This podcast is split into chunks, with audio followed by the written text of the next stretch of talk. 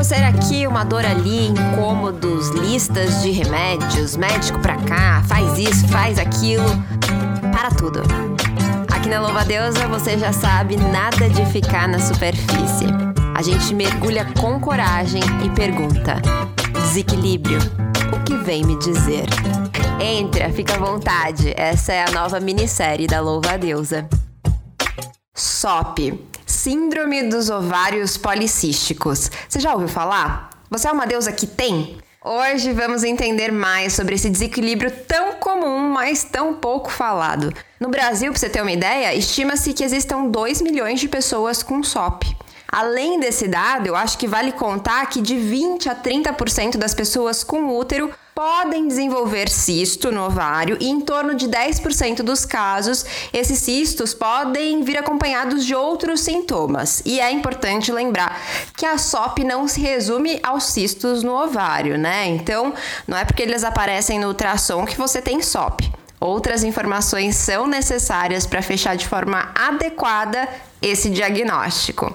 E como a gente gosta aqui de passar por todos os pontos da questão, acho que vamos também lembrar você do que são os gloriosos e magníficos ovários. Esses dois órgãos ficam um de cada lado do útero e são responsáveis pela produção dos hormônios sexuais femininos. Além disso, eles acolhem os óvulos que a pessoa com útero guarda desde que foi concebida na barriga da sua mãe ou do seu pai que gestou-a. Não é incrível? Aliás, essas belezuras são personagens essenciais para o popular ciclo menstrual, que talvez devesse mesmo chamar ciclo ovulatório. Não sei, vamos ver com a nossa convidada. Bora aprofundar no tema. Seja muito bem-vinda a mais um episódio da nossa minissérie Síndrome dos ovários policísticos. O que vem me dizer? Aqui comigo hoje está a Rosiane Oliveira, a famosa arroba mãe orgástica no Instagram, que é doula tântrica, terapeuta da ginecologia natural, terapeuta sexual, terapeuta e educadora menstrual. Mas ela me disse aqui um pouco antes da gravação que, resumindo tudo, ela é mesmo terapeuta uterina. Seja muito, muito bem-vinda, Deusa. Ai, gratidão. Que honra estar aqui com você hoje. A honra é toda nossa. Estou muito feliz. A gente já tem esse contato contato né, do Instagram, já fizemos live, outros tipos de parceria. Você já apresentou Louva a Deusa lá no seu Instagram também. Então a gente está muito feliz de te ter aqui como convidada hoje. Ai, é, é muito potente para mim poder falar sobre esse nosso corpo que é tão visto como tabu, tão escondido e tão necessário, né, para que possamos entender não só o físico, mas também o nosso emocional. Exatamente. E é, você tocou num ponto essencial, porque é sobre isso que eu quero saber hoje. Eu queria começar entendendo sobre como que eu sei que eu tenho ovários policísticos, né? Porque assim, eu vou contar um pouco da minha experiência.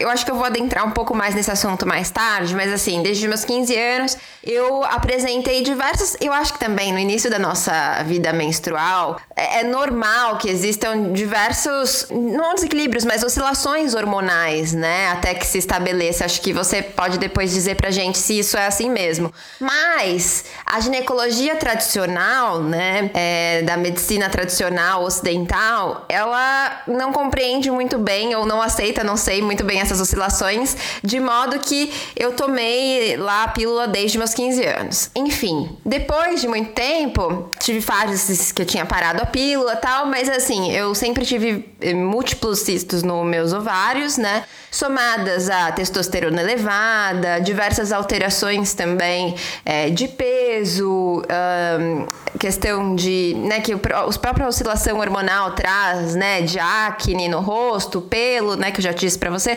Enfim, uma série de outras alterações, uma série de outras, outros fatores é, que quando eu tomava a pílula, realmente eles diminuíam esses sintomas, mas de fato nunca sumiu. Então, a síndrome dos ovários policísticos me acompanhou por um bom tempo, não mais, mas eu continuo essa história depois. Mas a verdade é isso, assim, eu acho que muita gente tem cistos no ovário, mas não tem a síndrome dos ovários policísticos, né? Como que a gente sabe? Então, vamos começar que o diagnóstico, ele é, muitas vezes ele é feito de uma forma errônea. Porque para fazer esse diagnóstico certo, teria que ser após a nossa menstruação, porque antes o nosso corpo está ali em sistema de produzir pequenos ovocitos para mandar para essa ovulação. Então, primeira coisa é fazer um diagnóstico certo, correto, que é esse após a menstruação. E aí você entrou num ponto muito forte, que é logo após o início da sua menstruação, o início da sua vida, já como moça, veio todas essas desordens e te mandaram usar o anticoncepcional. O que é que acontece? A SOP, ela está aqui para dizer que a gente está reprimindo o nosso feminino e o nosso masculino ele está em grande força. E muitas, não digo todas, não vamos colocar mulheres nas caixinhas, mas muitas das meninas, quando entram na puberdade, elas têm a primeira, primeiro baque de frente para essa nova realidade. Porque imagina, você é uma menina que você corre, você pula, você brinca de carrinho, você sobe em tudo quanto é canto e de repente você virou moça e te dizem: "Calma, para. Você não pode mais fazer isso." Menina, cuidado, fecha as pernas. Opa, agora você vai ter que usar um absorvente. E dentro disso vem um movimento de eu não quero ser mulher. Porque se eu for mulher, eu vou ter que parar de fazer tudo isso que eu estou fazendo. E se eu parar de fazer tudo isso que me dá alegria, que me dá vigor, é muito ruim ser mulher. Uhum.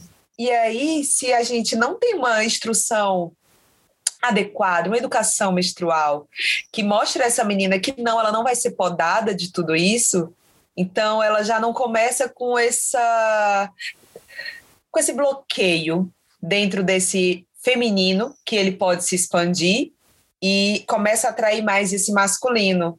E aí vem essas primeiras desordens na puberdade, que essas desordens de gritar pela liberdade de eu não quero ser feminina porque o masculino aparentemente é mais legal. Aparentemente e de fato dentro dessa construção, né? Porque se para ser, né, para me entender nesse corpo, para aceitar o meu corpo, eu preciso seguir uma série de regras que para mim não fazem o menor sentido. E estando em outro corpo, né, num corpo com pênis, ali sem útero, eu não vou ter que seguir essas regras, então é melhor estar tá no outro corpo de fato, né? Só que na verdade, isso é só uma construção social, né? É uma imposição social, né?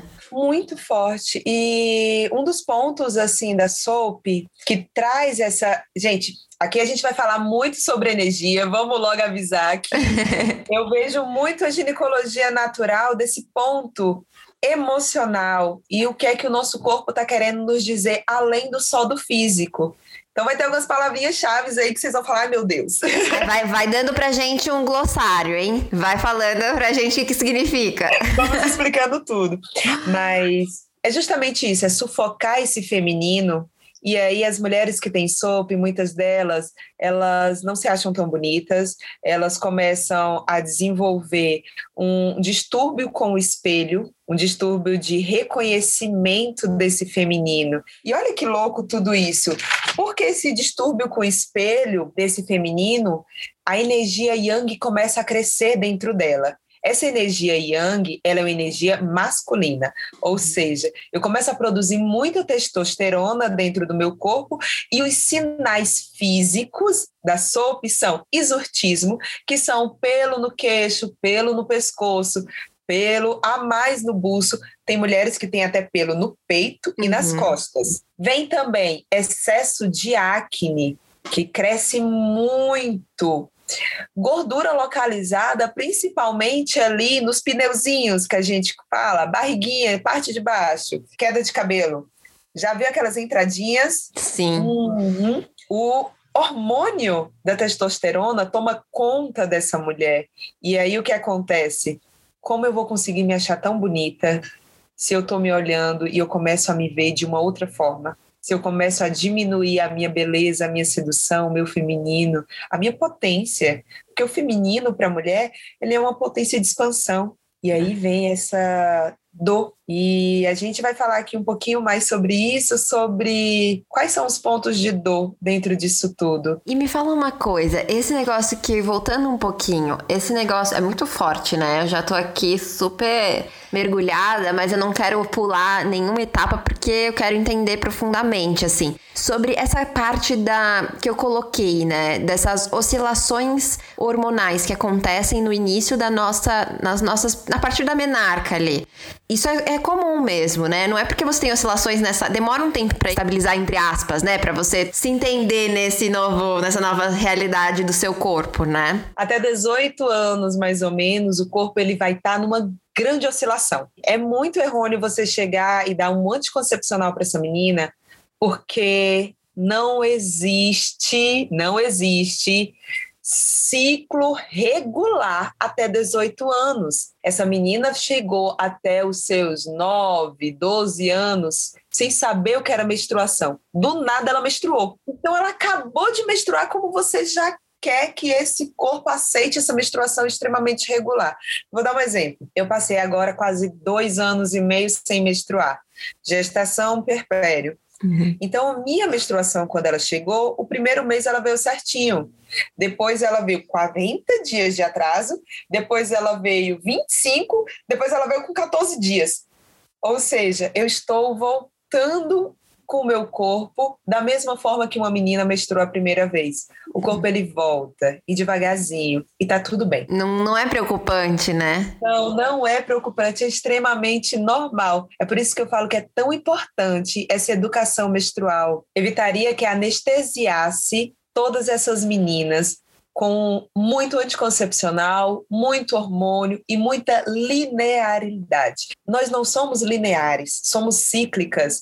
Então, a partir do momento que você dá um anticoncepcional, você apenas coloca essa menina dentro de uma rota de robô. E ela não é isso. É. Ela precisa se expandir. Pois é, e não nos é permitido, né? Porque é isso, eu também fui uma das que começou a tomar com 15 anos anticoncepcional. Eu não tinha nem relações sexuais na época. A minha menstruação realmente, ela não era regular, mas ela, eu não sabia na época e ninguém, enfim, não se falava muito sobre isso também, nem minha mãe sabia sobre isso, né? Mas não, não era regular porque não, não precisava ser ainda, tinha acabado de realmente de menstruar, eu nem conhecia eh, como era o meu corpo menstruante, assim, sabe? Eu não tive oportunidade de ter nenhuma relação com a minha menstruação logo nesse início. Hoje eu entendo quão violento e abusivo é isso, né? O quanto que é castrador também, é repressivo, né? É uma repressão você não permitir que a gente tenha, não conheça o nosso próprio corpo e colocar ali um, um remédio que vai evitar que você seja você, porque na verdade a pílula com essa ideia que, né, de regular. O que, é regular? Então quer dizer que o jeito que o seu corpo funciona, ele não é aceito. Você tem que se encaixar de qualquer modo a forceps ali, a força na linearidade imposta por, por esse sistema patriarcal, né? Então, é uma tentativa de, mais uma vez, te impedir de se aceitar. E aí, isso tem mil efeitos, como você trouxe. A questão da aparência. E aí, você. Porque afinal, então, eu quero parecer com aqueles que têm liberdade de fato. Então, o meu corpo, ele vai tomando essas características. Você acha que também tem aí, dentro desse universo da SOP, que é uma coisa que eu identifiquei em mim, assim, né? Tudo que eu tô falando aqui, gente, é, é muito da minha perspectiva enquanto uma pessoa que conviveu com a SOP, mas não um, né, de especialista, mesmo a minha experiência. Mas você acha que tem alguma relação com, por exemplo, meu pai, ele dizia, sempre no maior, na melhor das intenções, assim, que ele queria muito ter um filho homem, que o primeiro filho fosse homem. E eu nasci, né, dentro, assim que eu nasci, foi atribuído a mim, né, o gênero de mulher, me colocaram ali como mulher, porque nasci num corpo com útero. Então, de uma certa maneira, ficou registrado para mim que eu tinha que ser homem. E ele falava não com uma de putz, que triste. Não, ele falava assim, mas aí eu tive uma filha que faz tudo que um filho homem faria. Porque ela gosta de futebol, ela gosta de cavalo, ela gosta de não sei quê. E aí, não, você vê quanta coisa tá aí que a gente pode discutir, né? Isso é comum mesmo de acontecer com as pessoas que desenvolvem SOP? Sim, porque a energia da SOP Lembra que a gente falou que ela é uma energia yang, uma energia masculina, uhum. traz muito dessa testosterona. E as mulheres que têm SOP, elas são competitivas elas têm uma energia de competição muito grande. Elas precisam se colocar no mundo. São mulheres que estão sempre trabalhando, trabalhando, trabalhando e elas precisam ser a melhor dentro do que elas fazem. Não só porque elas têm toda essa energia dentro dela, mas também porque a gente vive dentro desse mundo patriarcal que exige que a gente seja melhor quando a gente se coloca dentro desse lugar. E aí imagina, você desenvolve esse movimento para dentro do teu corpo, fazendo com que esses hormônios masculinos entrem numa forma de eu preciso sobreviver. E para mim sobreviver aqui dentro desse mundo e dentro do meio que eu estou inserida, eu vou colocar o meu corpo à frente de tudo isso. É, é muito forte, porque entre essa energia que ela é mais agressiva, entre essa, essa fala que ela é mais forte, ela é mais robusta, eu me ponho à frente. É, é todos os traços da energia masculina dentro de uma mulher tentando ser sobrevivente a tudo isso. Forte isso, né? É como se a. Se eu pudesse resumir, a pessoa com SOP, ela é uma pessoa que tá sempre, então, com. vestindo sempre uma armadura, né? Ela tá sempre pronta pra guerra. É meio isso? Sim, tá super isso. Ela tá dentro do arquetipo da deusa Artemis. Uhum. Ela está preparada para tudo. E é muito forte isso, porque a deusa Artemis, ela era uma das queridinhas de Zeus e ela era aquela que vestia armadura e que ia. Uhum. Mas esse ir tem um contraponto. Normalmente as mulheres com SOP, elas estão muito para resolver tudo dos outros, mas não para resolver tudo dentro de si. Uhum. São mulheres que, além de querer estar dentro desse lugar, para e veja como um pai que sustenta a casa. Vamos voltar àqueles tempos de antigamente. Sim. Então essa mulher ela entra dentro desse movimento de eu dou conta de tudo. E se eu dou conta de tudo, eu dou conta dos teus problemas. Eu dou conta de resolver a sua vida, mas eu não consigo olhar para a minha. E aí entra um ponto energético muito forte. As mulheres que têm SOP costumam atrair pessoas que necessitem delas, pessoas que precisem delas. Seja aquela amiga que te liga e fala Chocada. assim. Chocada. Uhum, forte. Seja aquela amiga que liga para você e fala assim: ai, amiga, eu tô precisando de você, vem aqui resolver minha vida. E aí você chega lá e resolve tudo isso. Só que essa amiga nem deixa tu falar.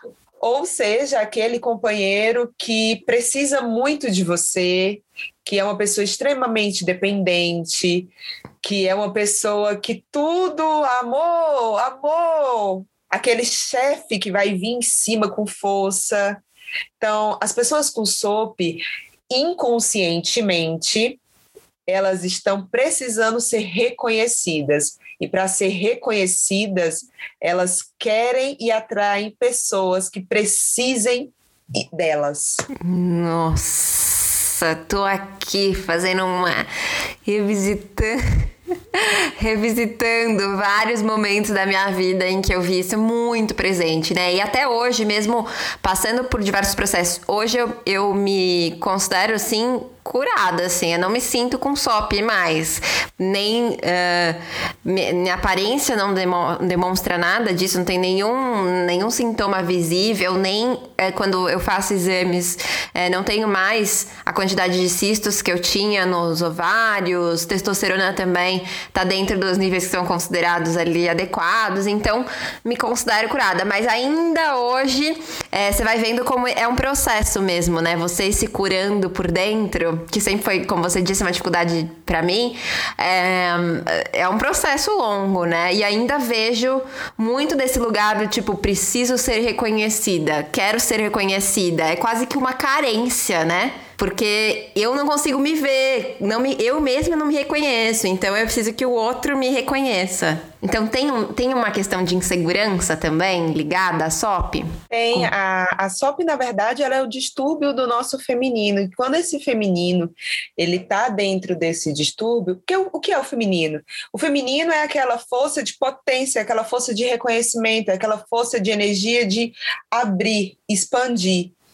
Então, quando a gente entra dentro disso, você para para ver mulheres que estão sempre preocupadas em deixar a casa perfeita porque alguém vai chegar, ou companheiro, e precisa reconhecer que aquela casa está impecável. Uhum. Vamos entrar dentro desse mundinho materno também.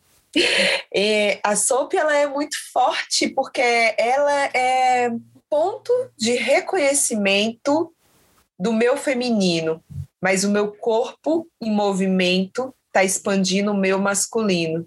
Então eu vou tentar reconhecer o meu feminino por outras formas. Muito legal tudo isso, né? E lembrando também que aqui a gente está falando de um uma, uma síndrome, né? E que assim, não é porque você nasceu num corpo com útero que você não pode ser uma pessoa super independente, super empreendedora, super. Inclusive, uma pessoa que tem uma, uma forma de agir forte, tal, tal, tal, né?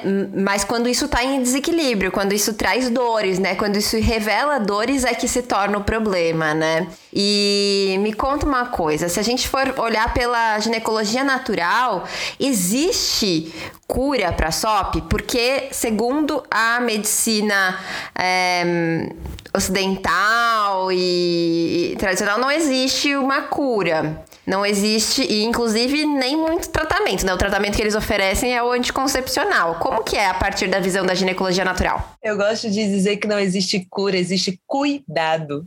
A SOP, ela te movimenta.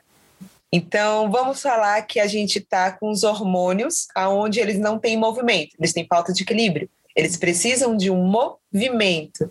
E para se cuidar, se curar da SOP, você precisa se cuidar eternamente. Hum. Ai, Rô, vou ter que me cuidar eternamente.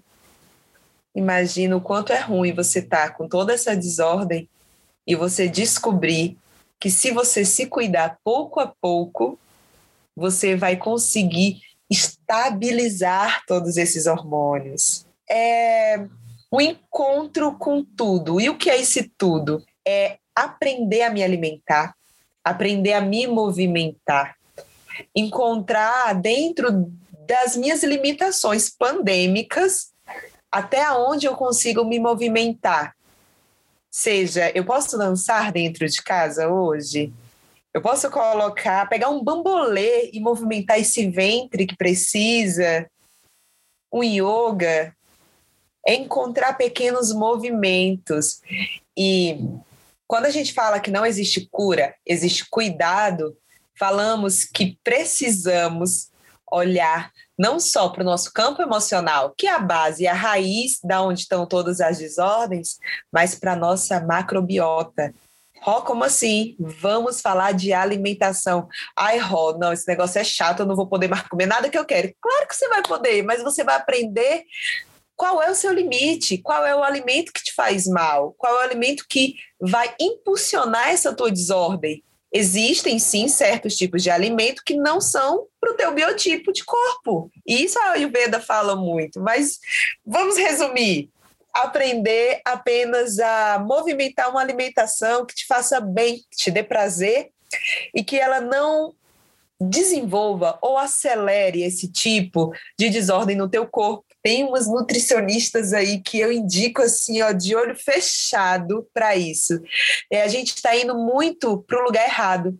A gente está indo muito para o anticoncepcional. E oh, o anticoncepcional foi o que me ensinaram. Tá, tudo bem. Só que quando a gente fala de SOP, a gente fala que o anticoncepcional ele não vai te livrar da SOP. O anticoncepcional, na verdade, ele é uma pausa, ele é um bloqueio. E esse bloqueio, o que é que ele vai fazer? Ah, eu cheguei aqui no ginecologista, senhor, eu tô morrendo, tô passando mal.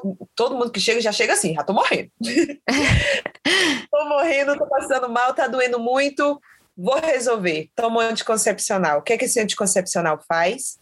Ele pausa esses hormônios. Significa que eu parei de ter? Não, significa que você deu um tempo até você resolver. Só que o anticoncepcional, ele resolve a testosterona, mas ele não resolve a insulina. Como assim insulina? As mulheres que têm SOP, elas têm um índice muito grande de insulina e, na verdade, o corpo não consegue metabolizar essa insulina. Então, o anticoncepcional, ele não resolve a tua insulina. O anticoncepcional, ele não vai resolver o teu exortismo.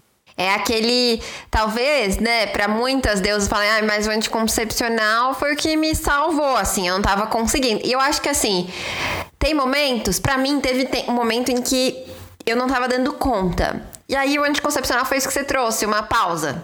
Uma pausa para eu respirar e aí, quando eu tive fôlego de novo, aí mergulhar no autoconhecimento, mergulhar na questão da ginecologia natural, mergulhar é, é, nesse contato com a minha, com meu, com essa, esse corpo, né?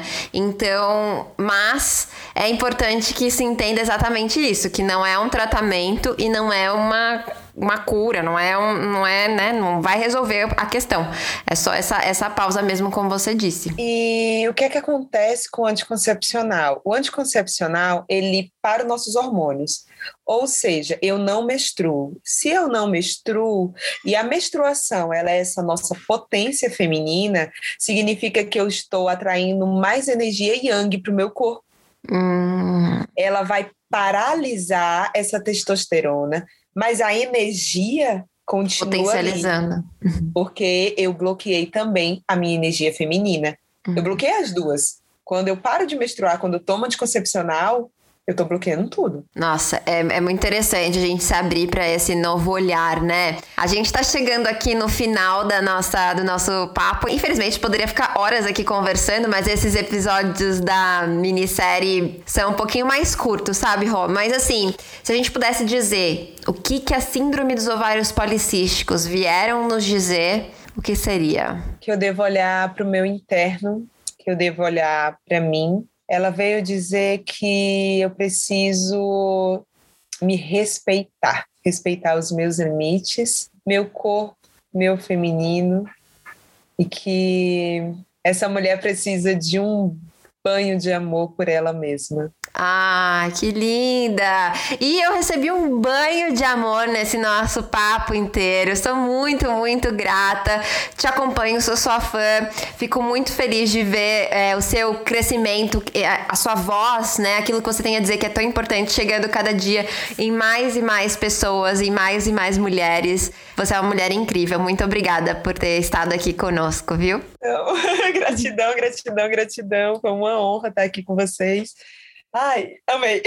Ai, que bom. Eu sou tua fã maravilhosa desse projeto que traz tanto esse feminino para tantas mulheres, e não só o feminino, ele traz sobre corpos, corpos que menstruam, corpos que precisam entender todo esse funcionamento de uma forma libertadora. Eu gosto muito do Louva Deusa porque ele liberta. Ai, que delícia ouvir isso! Esse, esse é o nosso objetivo, trazer exatamente isso. Ó, oh, deixa pra gente o seu arroba pra quem ainda não te conhece. Ai, o meu arroba é arroba mãe orgástica. Ai, eu amo esse arroba. Arrasou! Gente, estamos chegando ao fim desse episódio. Mas assim, quero te dizer que eu tô muito, muito feliz de ter chegado até aqui. Que delícia de papo, né? Como é bom saber que você tá aí acompanhando todas as nossas descobertas do outro lado. A gente sabe que cada uma tem o seu tempo e se precisar de um abraço, estaremos aqui sempre para te trazer palavras de acalanto. Nessa casa, as portas sempre estão abertas para você. Até a próxima!